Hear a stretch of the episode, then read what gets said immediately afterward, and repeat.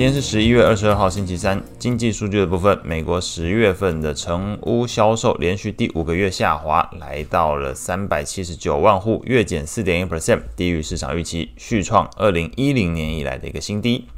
股市的部分，美股终止连涨走势，五大指数中场全数收黑。市场主要消息来自这个联总会十一月份的利率会议纪要，内容显示官员们都认为应该在未来一段时间内维持利率水准。但如果经济数据显示通膨回落情况未若预期，无法顺利降到两 percent 目标的话，就会进一步收紧货币政策。那伴随着美股在近期短线冲高之后买气缩手，那。投资人观望两件事哦，第一件事情是 NVIDIA 的财报，第二件事情这个零售业者年底销售季的一个表现，所以观望这两件事情之下，中长来看，美股五大指数以跌幅来排序的话，分别是费半下跌一点九二 percent，罗素下跌一点三二 percent，纳指下跌零点五九 percent，标普下跌零点二 percent，道琼下跌零点一八 percent。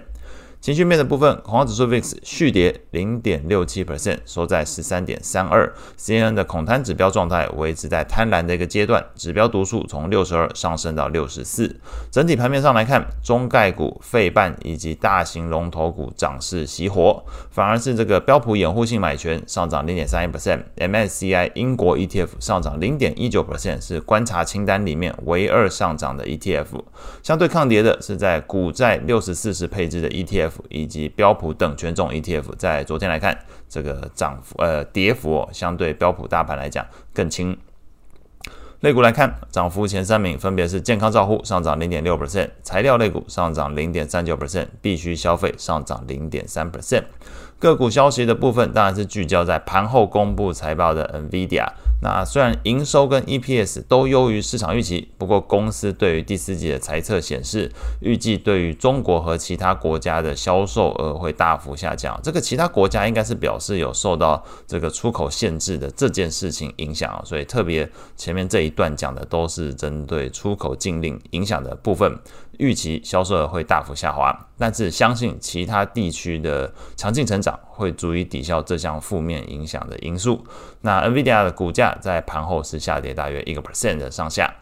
美债利率的部分，美国十年期公债利率下跌一点三六个基点，收在四点四一 percent；两年期利率下跌一点九四个基点，收在四点八九 percent；三十年期利率下跌零点八五个基点，收在四点五六 percent。不过，虽然利率看起来都是走跌，不过在 ETF 的表现上来看，似乎不是这么一回事哦。长天期公债 ETF TLT 是下跌零点零四 percent，基本持平，也就是表示昨天这个利率下滑的影响，似乎在投资人让你要去呃追追。资产的过程里面哦，反而是大家愿意呃比较倾向这类似的这个逢高呃获利了结的一个架构，所以反而这个利率跟价格之间呢有一个脱钩的一个情况。投资等级债券 ETF LQD 是上涨零点零三 percent，高收益债 ETF HYG 则是上涨零点一三 percent。外汇市场部分。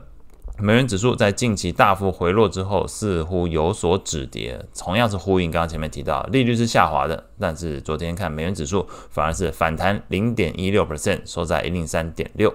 主要货币之中变动最大的是离岸人民币升值零点二九 percent，来到七点一四。那除了受到市场对于美元走弱的一个预期心理影响之外，那市场消息也显示，中国政策面利多，渴望修复经济动能，改善国际收支，并且达到经济稳增长的一个政策目标。当然，这是表示市场憧憬这件事情哦。所以对最近来讲，昨天这个离岸人民币变化比较大。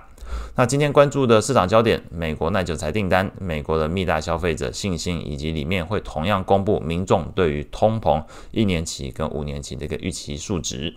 另外，美股还是强调一下，礼拜四感恩节休市一天，礼拜五的话，股票跟债券的交易时间也会缩短，有需要调整部位的朋友，请留意下单时间。以上是今天所有内容，祝大家有美好的一天。